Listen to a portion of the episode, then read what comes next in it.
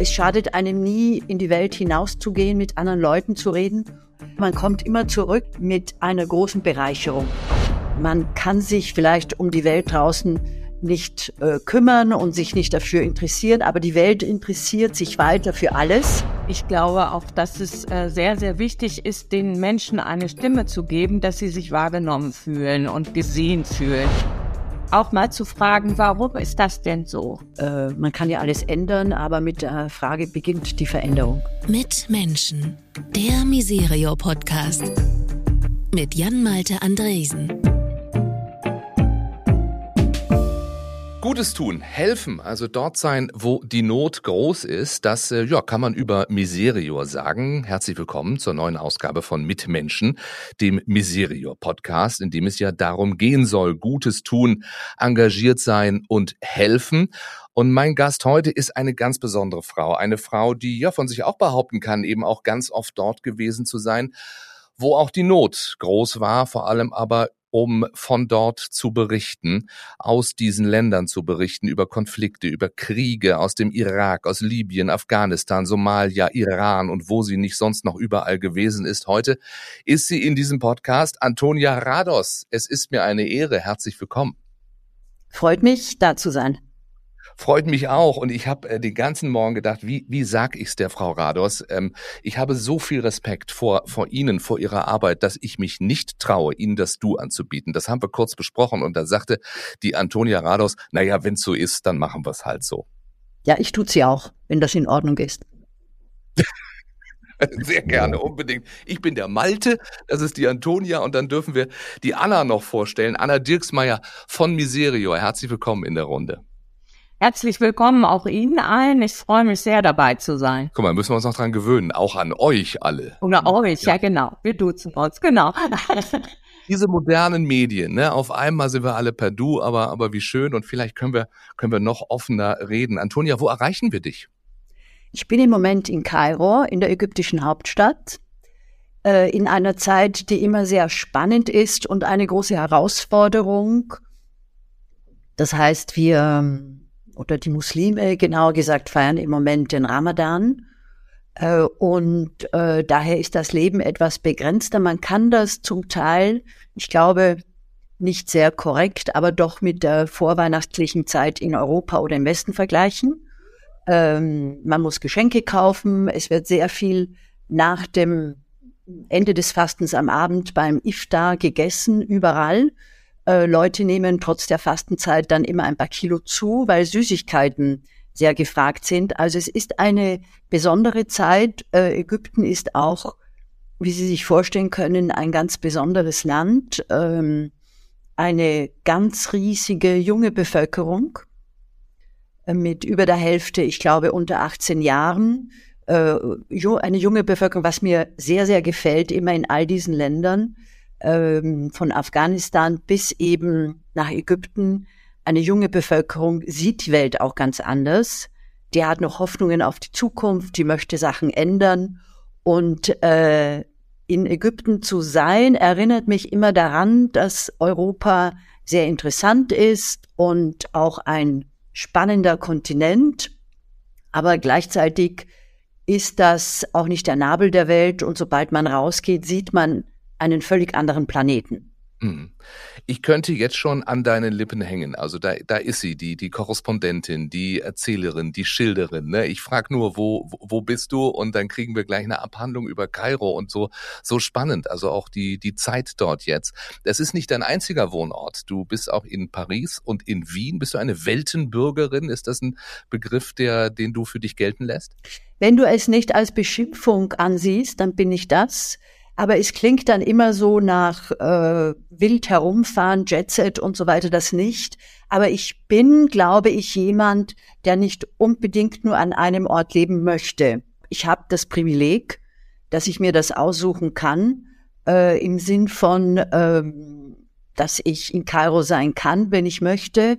Äh, ich treffe diese Entscheidungen und äh, daher Weltenbürgerin möchte, würde ich sehr, sehr gerne viel mehr sein.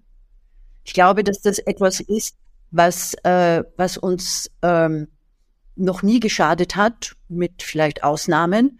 aber es schadet einem nie, in die Welt hinauszugehen, mit anderen Leuten zu reden. Und von jeder Reise, auch von dieser Reise aus Kairo, glaube ich, kommt man dann zurück, wo immer das ist, in Paris oder in Wien oder in Düsseldorf oder was immer. Man kommt immer zurück, wenn man die Augen offen hat, mit einer großen Bereicherung. So sehe ich das jedenfalls.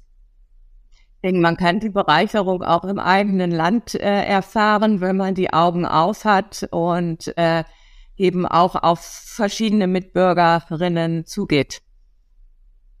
Aber das Reisen halte ich auch für ausgesprochen wichtig. Mhm. Äh, absolut, dieses äh, große Talent äh, ähm, fehlt mir nicht. Also ich finde auch die Realitäten in Europa sehr, sehr spannend. Aber ähm, durch die lange Arbeit im Nahen Osten ähm, finde ich immer, da spielt sich eben sehr viel ab und es erinnert mich immer, gestern hatte ich mit einem Bekannten hier geredet und der sagte, glaubst du denn, dass der Nahe Osten weiter interessant und bewegt sein wird? Und das erinnerte mich an einen Spruch von Herodot, den ersten Journalisten, der vor 2500 Jahren diese Region ähm, indirekt erforscht hat. Er war in Griechenland und er sagte, der Nahe Osten ist der Schlüssel zur Weltgeschichte. Und was ich damit meine, ist, äh, dass man kann sich vielleicht um die Welt draußen nicht äh, kümmern und sich nicht dafür interessieren, aber die Welt interessiert sich weiter für alles. Mhm. Und die Geschichte geht hier trotz allem, obwohl wir den Eindruck haben, da spielt sich unter Anführungszeichen ja überhaupt nichts ab.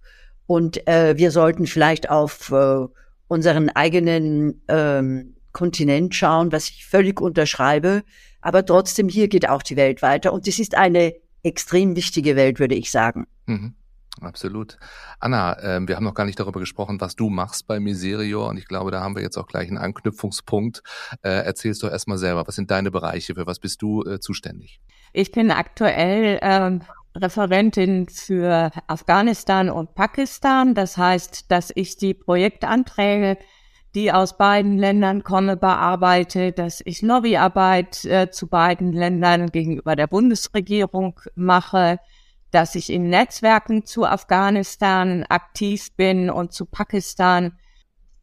Also es geht um Bildungsarbeit, es geht äh, auch um Öffentlichkeitsarbeit und vor allen Dingen eben das Interesse der äh, Bürger und Bürgerinnen für das Land äh, zu wecken und natürlich auch die Spenden- und Hilfsbereitschaft und gleichzeitig äh, den Partnern und Partnerinnen in den Ländern zur Seite zu stehen, äh, praktisch die, die Partnerorganisationen zu begleiten, zu stärken. Äh, das ist meine Aufgabe. Mhm also das Interesse an äh, Afghanistan zu wecken, wenn wir mal auf dieses äh, Land gucken. Äh, da haben wir den Anknüpfungspunkt. Das ist auch äh, etwas, was Antonia Rados in mehr als vier Jahrzehnten schon umgetrieben hat. Also äh, 1980 war, glaube ich, äh, für dich, Antonia, der erste Anknüpfungspunkt mit Afghanistan. Wir reden darüber gleich äh, ausführlicher. Ich möchte äh, dich erst noch mal fragen, wir haben ein bisschen was über, über Antonia auch noch erfahren. Ich habe eben behauptet, einfach mal so in meinen ersten Worten, äh, die von Miserior, die kommen ins Land, um Gutes zu tun. Und so jemand wie Antonia Rados kommt ins Land, um darüber zu berichten. Das impliziert ja, ähm, also man will natürlich etwas schildern, aber man kommt jetzt nicht, um Gutes zu tun. Meine Frage, Antonia, an dich wäre, inwieweit kann es auch Gutes bewirken, wenn man eben aus Ländern berichtet? Das ist eine interessante Frage, weil ich glaube, dass diese beiden äh, Aufgaben sich ergänzen. Ich glaube, ohne oh. äh, die Hilfe äh, geht es wahrscheinlich nicht bei so armen Ländern wie Afghanistan, Pakistan auch große Flüchtlingsströme aus Afghanistan, das ist vollkommen klar äh, und verständlich, da dort Hilfsorganisationen weiter hinschauen. Äh, die Berichterstattung ist was anderes, das ist auch eine sehr widersprüchliche Angelegenheit.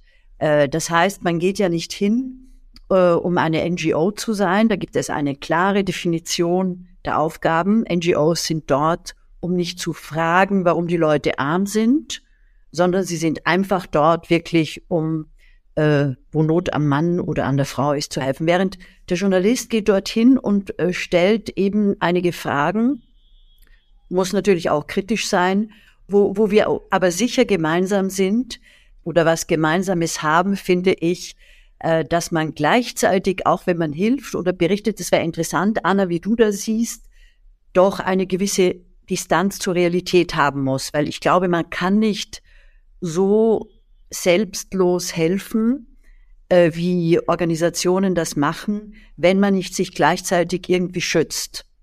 Hm, sagt, das Wichtigste ist jetzt, dass diese Leute ihre Hilfe bekommen. Was ich jetzt persönlich darüber denke, ist auf, steht auf einem anderen Platz. Beim Journalisten jedenfalls ist das eine wichtige Aufgabe, ganz nahe zu sein und gleichzeitig eine innere Distanz zu halten. Ich möchte gern noch, äh, Antonia, das äh, unterstreiche ich absolut. Ich möchte auch noch betonen, dass auch für Miseria, gerade für Länder wie Afghanistan, die äh, journalistische Arbeit unglaublich wichtig ist und dass wir sie auch sehr, sehr stark nutzen. Das liegt einmal daran, dass man natürlich nicht überall sein kann, dass auch die Partnerorganisationen natürlich einen fokussierten Blick auf ihre speziellen Probleme vor Ort haben, aber vielleicht auch nicht das große Ganze im Blick haben können. Und äh, da ist es einfach wichtig, diese blinden Flecken durch möglichst viel Information äh, zu äh, äh, stopfen und sich einen Gesamtüberblick zu beschaffen. Und da bin ich sehr, sehr dankbar, dass ich gute Reportagen wie auch von dir und anderen bekomme, die mir dann einen guten Hintergrund liefern, um auch die Gesuche, die an mich gerichtet werden, einordnen zu können. Danke für das Lob. Ich glaube, das ist, das ist auch Hintergründe, nicht? Also nicht nur. Ja, ich, ich, ich glaube, äh, ich würde schon auch eher kritisch sehen, äh, die Berichterstattung. Also so wichtig es ist, vor Ort zu sein, mh, hm, glaube ich, äh, leider, leider äh, gibt es trotz allem äh, blinde Flecken in der Aktualität auch, vor allem was Afghanistan betrifft. Äh, meiner Auffassung nach verschieben sich dann Fokusse ganz schnell. Wir sind natürlich jetzt um vieles mehr an der Ukraine interessiert als an Afghanistan. Ich kann nur sagen, leider, es müsste eigentlich Platz für beide sein, weil Afghanistan immer noch ein Krisenherd ist, ein, eine Gefahrenzone für die Zivilbevölkerung. Und ähm, ich glaube, auch da haben wir etwas gemeinsam. Wenn ich in Krisengebieten arbeite oder irgendwo hinkomme, vor allem außerhalb der großen Städte, habe ich oft gemerkt und gehört, dass die Leute glücklich sind, dass man sich überhaupt für sie interessiert. Ähm, wir unterschätzen das manchmal. Einige Leute wollen keine Reporter haben. Warlords, äh, Kriegsparteien äh, sind nicht daran interessiert an offener Berichterstattung. Sie fällt uns auch manchmal sehr schwer. Aber Zivilisten, Frauen und Kinder sind sehr oft froh, dass wir auftauchen und verwundert, dass dann das deutsche Fernsehen dort bei Ihnen ist und sie fragt, wie geht es Ihnen, was ist hier geschehen? Ich nehme an, das ist bei Hilfsorganisationen ähnlich. Äh, das ist für mich manchmal extrem berührend, dass einfache Frauen dann auch eine riesen Erwartung auf uns setzen und sagen, ich erzähle Ihnen jetzt meine Geschichte ich glaube auch, dass es äh, sehr, sehr wichtig ist, den Menschen eine Stimme zu geben, dass sie sich wahrgenommen fühlen und gesehen fühlen. Ähm, was ich zur Presse äh, sagen muss, ähm, was mir oft fehlt, ist, äh, ich bekomme durch Partnerberichte sehr viel mehr die Möglichkeiten aufgezeigt, die die Frauen äh, vor Ort zum Beispiel noch haben und auch ausnutzen während in der Presse immer nur darüber berichtet wird, wie sich ihre Spielräume immer weiter zuschnüren. Das stimmt natürlich auch. Ein Beispiel ist zum Beispiel, dass berichtet wurde, die weiterführenden Schulen für Mädchen sind grundsätzlich nicht möglich. Aber in neun von circa 30 Provinzen waren sie möglich. Und äh, unsere Partner führen auch weiterhin äh, höhere Bildung für Mädchen durch. Da kann man natürlich sagen, sie haben Glück, dass sie in Regionen sind, wo die in Anführungsstrichen etwas fortschrittlicheren äh, Taliban regieren. Vieles, was passiert, muss ja auch im Geheimen, im Verborgenen passieren.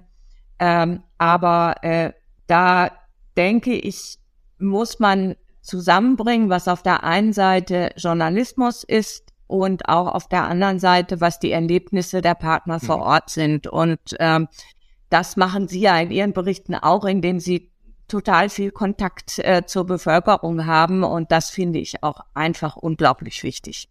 Ja, spannend, wie, wie Eindrücke auch so. Das ist auch interessant, was Sie sagen.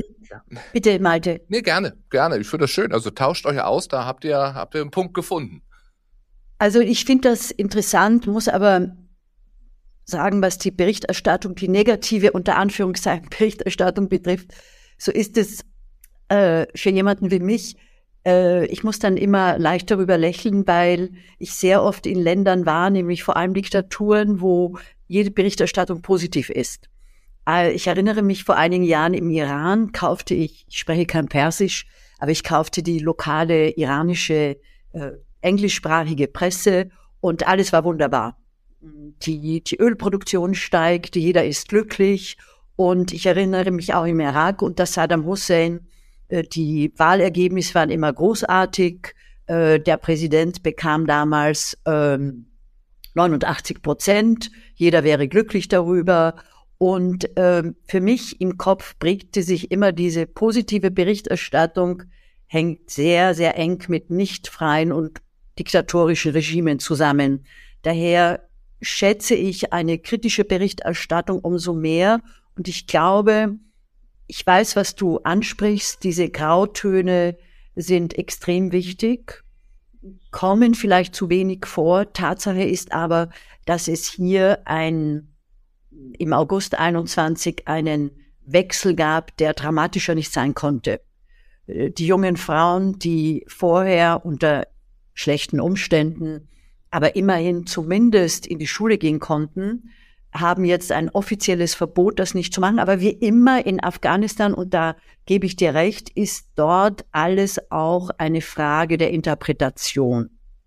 Ja, es gibt Schulen, nicht nur Untergrundschulen, da können die Mädchen hingehen. Ich war jetzt vor kurzem in Afghanistan und war auch, äh, ich glaube, das würde dich freuen, sehr überrascht, wie energisch die jungen Mädchen und Studentinnen sind, dass sie immer noch unbedingt äh, wie das Wasser einen Weg finden wollen, wo sie sich weiter ausbilden können. Übrigens wunderbar, immer die Hoffnung, es wird vielleicht doch was gehen, die Taliban werden irgendwann einmal enden, aber auch große Depressionen, weil ihre Ausbildung extrem schwierig gemacht wurde. Äh, und ähm, ich hatte eher den Eindruck, als ich dort war, wenn ich mich einen Schritt zurücknahm, sagte ich mir, das ist doch ein völlig unberechenbarer äh, Planet heute, dieses Afghanistan. Die Taliban sind völlig unberechenbar. Es kann sich innerhalb von wenigen Minuten alles ändern. Als ich dort war, wurde zum Beispiel der Gouverneur von der Provinz Balk im Norden weil du das ansprichst, der erlaubt hatte, dass Mädchen in die Schule weitergehen, unter der Hand, ermordet. Jetzt weiß niemand, war das eine Familienfehde. Es ist anzunehmen, dass das die radikalen Taliban waren. Und das fürchten die Mädchen ständig, auch wenn sie in die Schule gehen. Ähm, morgen könnte schlimmer sein als heute. Und ähm, ich glaube, dieses, was wir nicht kennen und für alle, also sicher auch für die Hilfsorganisationen bestimmend ist für nicht demokratische Länder, diese völlige Willkür. Auf jeden Fall, ja. Äh, ich gebe Ihnen ein konkretes Beispiel auch aus Afghanistan, das mich sehr überrascht hat. Ich bin dort gewesen, habe in ein Hotel eingecheckt und es kam ein gewisser äh, Zeitpunkt, wo ich an Taliban-Kontrollen vorbei musste. Und äh, ein der, einer der Taliban fragte mich auf Englisch nach meinem Pass. Ich streckte ihm den Pass hin. Er weigerte sich, meinen Pass zu nehmen und gab diesen Pass zuerst meinem Übersetzer, einem Mann, und erst dann hat er den Pass von mir genommen. Nun äh, fühlte ich mich nicht besonders benachteiligt als westliche Frau, aber das zeigte mir doch, innerhalb von einer Sekunde kann sich alles ändern.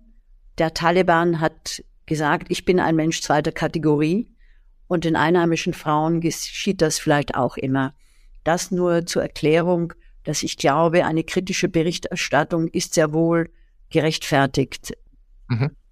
Ja, das äh, war auch ein Missverständnis, Antonia, weil äh, natürlich ist die äh, Berichterstattung in Afghanistan gleichgeschaltet. Also es gibt keine freie Presse in Afghanistan.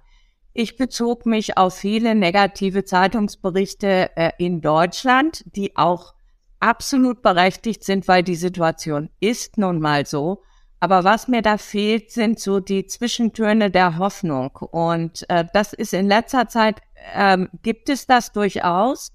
Äh, es wird also ein bisschen äh, auch differenzierter berichtet. Deswegen meinte ich, ist es für uns so wichtig, dass wir die Stimmen unserer Partner selbst hören. Also dass wir wirklich auch äh, das Ohr an der Basis haben, wie du es ja auch hast durch die äh, Reisen und Interviews. Äh, ist es, äh, ich kann auch teilen, dass ähm, es für die Frauen auf der einen Seite, ich habe sie auch als sehr, sehr mutig erlebt, die sich zum Teil auch äh, den Taliban widersetzt haben, beispielsweise in einem unserer Projekte ähm, eingefordert haben ohne ihren Mahram. Das ist also der männliche Vormund, also entweder der Bruder oder äh, der Vater, äh, das Haus verlassen und zu den Bildungszentren gehen dürfen. Das heißt, sie müssen nicht mehr zwangsbegleitet werden. Sie haben das lokal durchgesetzt und das erfordert unglaublich viel Mut. Also diesen Mut haben die Frauen. Aber ich teile auch die Verzweiflung. Und zwar ist es einerseits natürlich das unglaubliche Unrecht, was ihnen getan wird, dass sie also praktisch als Kinder behandelt werden, die einen Vormund brauchen. Aber noch schlimmer fanden sie die unglaubliche Langeweile. Also äh, wenn man gewohnt ist, ähm, Kontakte zu knüpfen, mit Freundinnen rauszugehen, Bildungsangebote wahrzunehmen. Und die afghanischen Frauen sind unglaublich wissbegierig. Und sie fürchten jetzt, dass sie zurückgeworfen auf Heim und Hof mit ihrem ganzen Potenzial, was sie haben, überhaupt nichts anfangen können, also so ins Leere laufen. Und auch sie versuchen immer wieder irgendwelche Nischen zu finden ähm, oder eben auch, was auch schon passiert ist, dass Partner ganze Projektregionen, also Partner NGOs vor Ort, also die vor Ort arbeiten aus einer, einer Region, Daikundi-Distrikt war das in dem Fall, abziehen mussten, weil dort Hardliner der Taliban das Sagen hatten und äh, es dem Partner nicht erlaubt war, also Frauen in der äh, Organisation weiter zu beschäftigen, sind sie einfach eine Provinz weitergezogen, um da ihre Arbeit äh, neu aufzubauen. Diese Flexibilität ermöglicht Miserior, deshalb müssen wir auch immer sehr nah mit dem Ohr an den Partnern sein.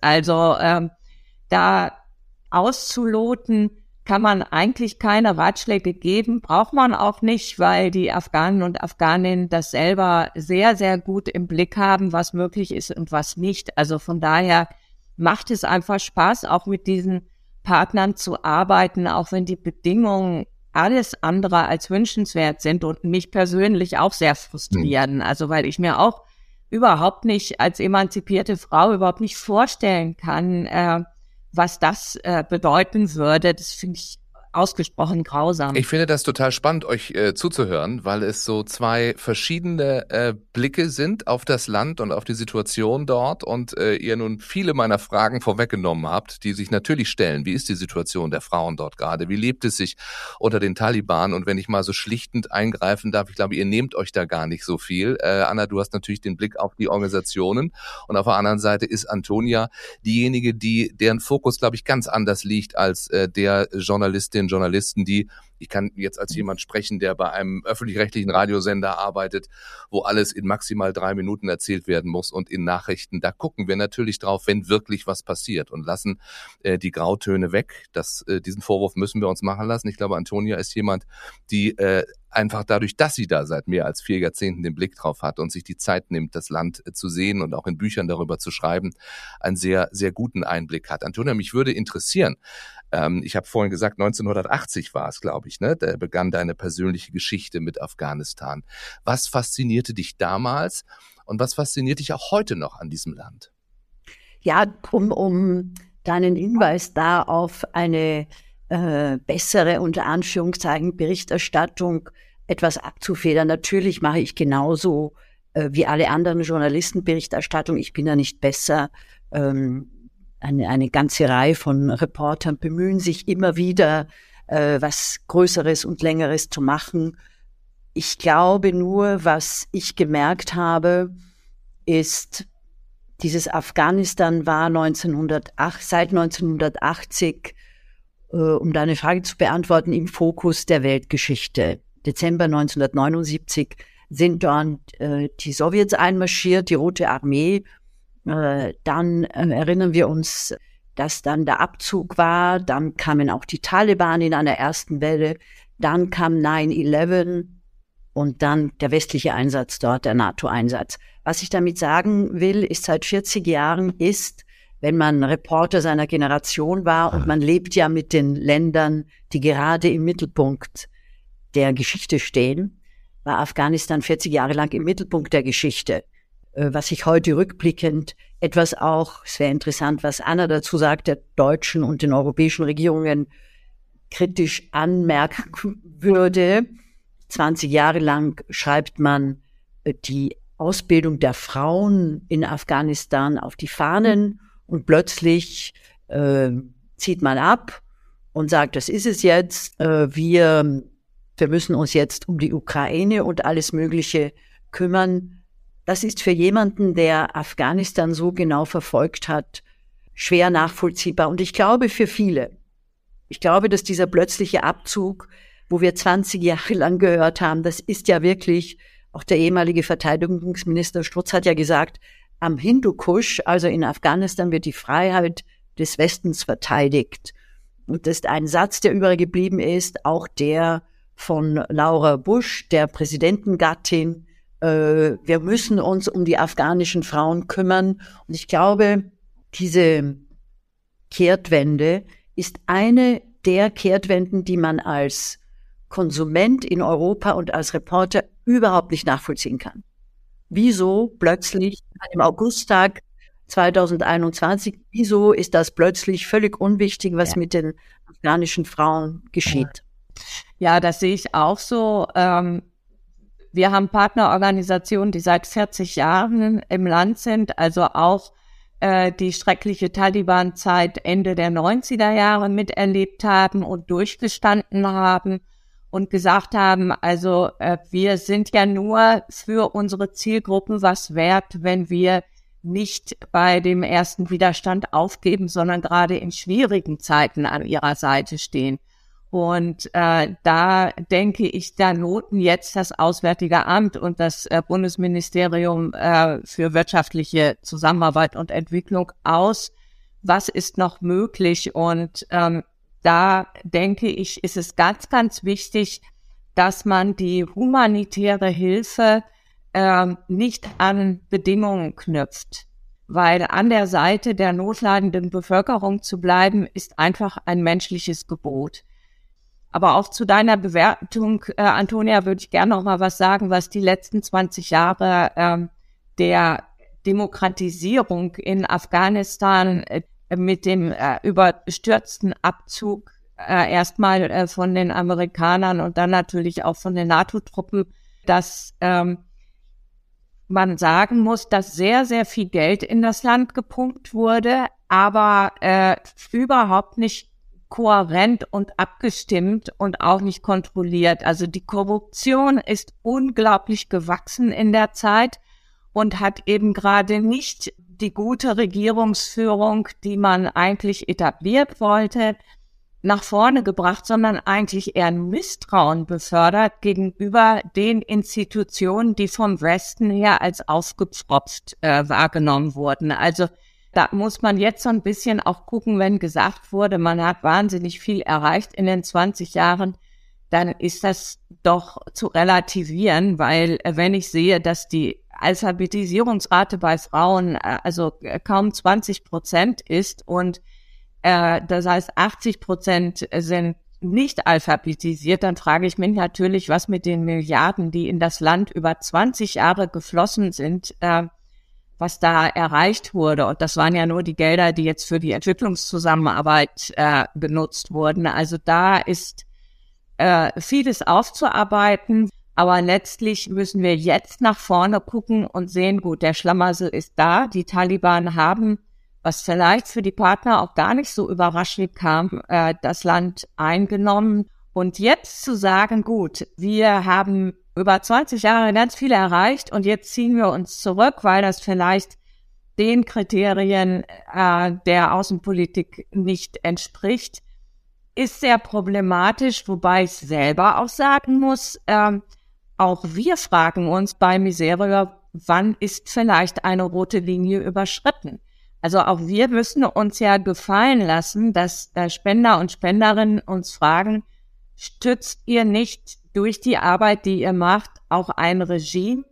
Da kann ich nur sagen, gut, da sind wir nah an der Bevölkerung und haben mit dem Regime überhaupt nichts äh, zu tun, im Gegensatz zur staatlichen Politik, für die das sehr viel schwieriger ist. Hm. Das ist ja eine Frage, die man sich wahrscheinlich ja in vielen, vielen äh, Ländern, in vielen Staaten stellen muss, äh, in denen Miserior tätig ist, beziehungsweise Organisationen vor Ort äh, unterstützt. Ich habe gelernt aus diesen ja wirklich sehr, sehr spannenden Einblicken in die Geschichte Afghanistans und äh, auch in das äh, Hier und Jetzt, äh, dass es weiter wichtig ist, zuzuhören und da zu sein, so wie Antonia das auch gemacht hat. Es gibt ein wunderschönes Buch, Afghanistan von innen, Einblicke in ein Land zwischen allen Fronten. Also da geht es auch um, um Antonias Beobachtungen äh, damals wie, wie heute in Afghanistan. Welche Hoffnungen hast du, Antonia, für Afghanistan, für die Lage der Menschen dort? Kann man überhaupt Hoffnung haben momentan nach all dem, was wir jetzt ja auch nochmal hier, hier besprochen haben? Die Geschichte bleibt ja nicht stehen. Wie sicher sind die Taliban tatsächlich im Sattel? Äh, diese Frage muss man sich oder kann man sich ja auch stellen, wenn die Bevölkerung nicht hinter ihr steht. Ähm, die Geschichte bleibt aber auch nicht in anderen Dingen stehen, äh, weil ich gemerkt habe, als ich jetzt in Afghanistan war zum ersten Mal bei meinen Besuchen, dass die Freundlichkeit der Afghanen gegenüber dem Westen sehr abgenommen hat. Es gibt eine extreme Enttäuschung gegenüber dem Abzug. Sehr viele Leute sitzen dort noch fest. Man hat ihnen versprochen, ihr werdet das Land verlassen können. Das ist zum Teil nicht geschehen. Und es gibt auch, glaube ich, eine äh, globale Sicht auf dieses Afghanistan. Der Westen hat dort versagt. Er hat es nicht geschafft, dieses Land äh, weiterzubringen. Äh, er ist schwach. Er musste dann über Nacht abziehen. Er verhandelt auch mit den Taliban. Und ähm, das war sicher in vielerlei Beziehung keineswegs gut für eine westliche Politik. Äh, die Ansprüche waren einfach auch zu hoch. Man kann in gewissen Ländern nur bestimmte Sachen machen. Man kann das nicht gegen die Bevölkerung machen. Und die Folgen sind eben eine doch, glaube ich, skeptische Stimmung, die ich in Kabul, wo ich war, getroffen habe. Die Afghanen sagen sich jetzt, ihr habt uns so viel versprochen, ihr habt nur einen Teil davon eingehalten. Wie können wir euch jetzt noch trauen? Mhm sagt Antonia Rados, die eben Afghanistan über viele Jahre immer wieder bereist hat, so wie viele, viele andere Länder. Wir haben jetzt äh, quasi den Block Afghanistan so nach vorne gezogen und das äh, ist auch gut so, dass wir das, was ich über Antonia gerne noch wissen möchte, weil es mich einfach brennend interessiert, äh, jetzt unbedingt auch noch unterbringen möchte. Die Wertschätzung. Wir haben auch äh, dir, Antonia, eine Liste gegeben mit vielen, vielen Werten, für die man gerne stehen möchte, wahrgenommen werden möchte. Und du hast dir drei davon äh, ausgesucht. Die Freiheit zum Beispiel. Ich sag's einfach mal. Die Freiheit, die Neugierde und das Wissen die Freiheit, ja, wo du in vielen Ländern gewesen bist, in denen äh, Freiheit gerade nicht geherrscht hat, also ja auch mit, mit Füßen die Freiheitsrechte durchaus getreten worden sind. Was macht das mit einem, habe ich mich dann gefragt, informierten, freiheitsliebenden Menschen? Man ist ja Beobachter. Man, als Journalist ist man ja Beobachter mit dem Privileg, dann wieder in eine Gesellschaft zurückkehren zu können, die Freiheit schätzt. Äh, aber was Anna da angesprochen hat äh, über die Mädchen, die daheim sitzen und von Langweil getrieben sind, ist der Mangel an Freiheit. Und tief drinnen äh, haben sowohl die arabischen Jugendlichen mit dem arabischen Frühling 2011, aber auch die Afghaninnen gezeigt, Freiheit ist etwas, was man nicht greifen kann und das findet man eben überall. Und man kann noch in die tiefste Diktatur fahren und plötzlich treffen sie jemanden, der, dieses, diesen Begriff Freiheit auf dem inneren Radar hat. Ich war einmal im Iran, in, in Rom, äh, hat, hatte mir die Stadt dort angesehen. Der Mann brachte mich dann, das ist eine typische Anekdote, zu seiner Nichte, die war ungefähr elf, zwölf Jahre alt, sprach etwas Englisch, saß in einem Internetcafé und sagte, wer sind Sie eigentlich? Was machen Sie hier? Ich erzählte dann, dass ich als Journalistin herumfahre. Sie fragte dann ganz alleine. Ich sagte, ja, ich mache das ganz alleine, etc. Der Onkel kam dann zurück und das Mädchen sagte, dass einen Chador übrigens trug, sagte zu dem streng religiösen Onkel, ich glaube, diese Frau hat sehr gute Ideen. Und tief drinnen gibt es diese Idee, es muss noch eine andere Welt geben, eine bessere, auch in Diktaturen. Das findet man überall. Daher äh, ist man nicht so einsam, wenn man herumfährt mit seinen Ideen und seinen Vorstellungen und Werten, sondern das kann man überall treffen. Sonst würde es ja auch keine Revolutionen geben. Hm, absolut. Äh, die Frau hat nicht nur viele Ideen, die Frau hat auch Mut. Also diese Frage, die dir da gestellt wurde, die wird man dir auch hier sicher schon gestellt haben. Und ich finde auch nicht ganz zu Unrecht. Äh, jahrelang warst du an Orten, an denen es ja auch sehr brenzlig äh, mitunter gewesen ist. Erstmal gab es da einen besonderen Antrieb für dich. Also da sind wir dann ja auch bei Neugierde, bei Wissen wahrscheinlich. Aber Neugierde und Wissen kann einen auch an Orte äh, bringen, wo man viel äh, erleben, viel, äh, viel Wissen äh, dazu kann, wo es nicht brenzlig ist. Also was hat dich an diese Orte gebracht? Gab es da eine Initialzündung? Nein, ich glaube, es ist eine homöopathische Annäherung an Krisen, an Konflikte äh, und auch an den großartigen Begriff Mut äh, weil man wird, glaube ich, äh, man kann Mut auch lernen. Äh, und man beobachtet die anderen, eine der wichtigsten Aufgaben überhaupt, finde ich. Egal wo ich bin, Afghanistan, aber auch in Ägypten, wir beobachten die Menschen dort. Wir sehen, wie sie sind, warum sie Kopftücher tragen, warum sie das so machen und so weiter. Und sie beobachten uns. Und man steht als Ausländer oder Ausländerin in diesen Ländern unter ständiger Beobachtung. Äh, alle möchten wissen, warum macht die das so? Warum geht die jetzt über die Straße? Warum ist die überhaupt die Reporterin? Äh, daraus ergibt sich dann manchmal ergeben sich absurde Dialoge, aber was ich meine, ist, dass man sich immer an diese Sachen annähert. Äh, das ist nicht etwas, wo man in ein Krisengebiet fährt und sagt, das ist es jetzt, so läuft das ab und so mutig oder so feige bin ich. Ich glaube, man muss sich nach jeder Krise und in jedem Gebiet wirklich eingestehen am Ende, ähm, dass man selbst überrascht ist über seine eigene Feigheit. Ich würde sagen, ich bin ein durchschnittlicher Feigling. Ich bin nicht besonders mutig, ähm, bewundere aber Mut. Okay. Das finde ich spannend, dass du das sagst. Ich bewundere ja. Leute, die mutig sind. Äh, ich finde, ich war immer erstaunt, wenn ich Leute traf, wie eben diese junge Iranerin, und dachte mir, das ist ja unglaublich, wie mutig diese Leute sind. Die gehen auf die Straße, kämpfen für was. Äh, und die habe ich alle beobachtet auch oder konnte die in diesen extremen Situationen, hatte ich das Privileg, eigentlich alle diese Leute zu beobachten. Hm, wie schön du das sagst. Das relativiert den eigenen Mut, denn jeder hier würde sagen, die Antonia Rados ist eben doch mutig, auch wenn sie das für sich äh, nicht so in Anspruch nimmt. Also ich äh, möchte nicht wissen, wie viele brenzlige Situationen es gab, in denen du vielleicht auch gedacht hast, das, das war's jetzt vielleicht, Antonia. Gab es die?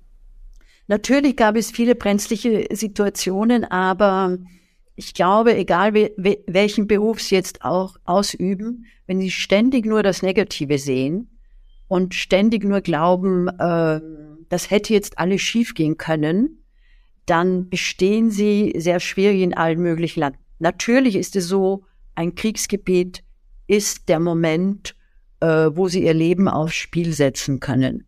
Natürlich ist es nicht dasselbe, als in einer Schule zu unterrichten. Äh, ich meine aber, dass es interessant ist, wie stark der Überlebensinstinkt ist und jahrelang ist mir im Kopf geblieben dieser Moment, den ich kaum beschreiben konnte, wenn ich aus Kriegsgebieten rausgefahren bin. Ich war da so plötzlich erleichtert. Es war wunderbar. Ich habe dann, wir haben das ganze Team hat dann plötzlich gut geschlafen, gut gegessen, alle waren fröhlich, bis ich dann bei Elias Canetti diesem Schriftsteller äh, den Satz fand, der Augenblick des Überlebens ist der Augenblick der Macht. Und wie glücklich man ist, wenn man eine Krise überlebt hat und herauskommt und sagt, es ja, eigentlich ist es ja wunderbar zu leben. Aber es gab schon genug Situationen, wo ich als Team meinen Kolleginnen und Kollegen gesagt habe, meistens sind das ja Männer, Übersetzer und nein, das machen wir nicht, das ist mir zu heiß. Und dann ging so eine Erleichterung durch die Runde. Jeder war extrem erleichtert. Endlich hat das jemand ausgesprochen, dass das ja wirklich eine unnötige Gefahr ist, die wir hier angehen würden. Äh, und daher auch meine Idee, das alles homöopathisch zu machen. Ich setze mich oder ich möchte mich nicht Gefahren aussetzen, nur um mich Gefahren aussetzen zu können. Ich setze mich Gefahren aus, weil ich glaube, dass das das wert ist, eine Reportage zu machen.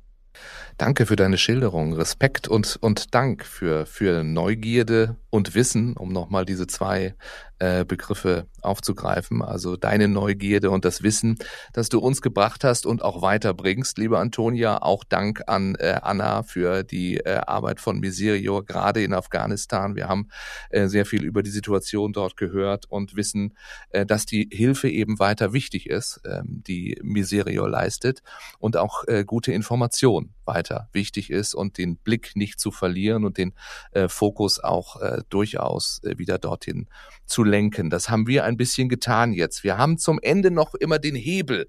Den möchte ich mit euch auch gerne äh, einmal umlegen. Das ist ja unser kleines Traumspiel. Also was wäre anders auf der Welt? Was wäre von jetzt auf gleich erreicht, wonach man streben möchte oder wovon wir träumen möchten, wenn wir einen Hebel den sprichwörtlichen umlegen könnten. Anna, möchtest du den Anfang machen? Was wäre anders, wenn wir den Hebel umlegen? Ich glaube, dass der Hebel auch in den Köpfen vieler Männer umgelegt werden muss, äh, die Frauen mehr wertzuschätzen und bei uns auch insofern, dass man nicht aufgibt und sagt, man äh, gibt jetzt ein ganzes Land, die sind so anders, da sind solche patriarchalen Strukturen, da schauen wir gar nicht mehr hin, sondern ganz wichtig ist, dass wir weiterhin solidarisch bleiben und mitfühlend bleiben. Und ähm, da denke ich, da können wir Hebel in unseren eigenen Köpfen noch umlegen. Das würde ich mir sehr wünschen und ich äh, kann nur zustimmen. Eine Grundvoraussetzung, die Antonia nannte, ist die Neugierde. Die Neugierde auf andere Kulturen, auf andere Lebensweisen. Auch mal zu fragen, warum ist das denn so? Das würde ich mir mehr wünschen. Also viele kleine, kleine Hebel, die dann zu einem, einem großen äh, verändern werden. Antonia, gibt's bei dir die eine Sache, die sich ändern würde, von der du träumst? Die Anna hat es ja jetzt eigentlich schon gesagt, das ist die Frage. Äh, wer nicht fragt, bekommt keine Antworten. Ich habe immer gefunden, wenn man den Leuten Fragen stellt, dann verändert sich doch sehr viel ich hatte in manchen Gebieten, auch das knüpft an Anna an, äh, mit Islamisten und Radikalen zu tun und ich musste mich mit denen auseinandersetzen oder die treffen und ich sagte dann sehr oft, wissen Sie, ich bin eine westliche Frau. Ich bin in Freiheit aufgewachsen. Ich habe eine gute Erziehung bekommen. Ich, ich bin, wer ich bin. Wer sind Sie eigentlich? Und ich gab denen dann die Möglichkeit, hatte ich den Eindruck, egal, egal wer das war, auf gleicher Augenhöhe diese Fragen zu beantworten. Daher fand ich immer, ich habe die Leute auch gefragt, warum sind sie eigentlich so und so? Erzählen Sie mir das mal mit Ihren eigenen Worten. Äh, da geht sehr viel auf. Deswegen glaube ich, dass die Fragen zu fragen, was Anna ja gesagt hat, wieso sind die anderen so?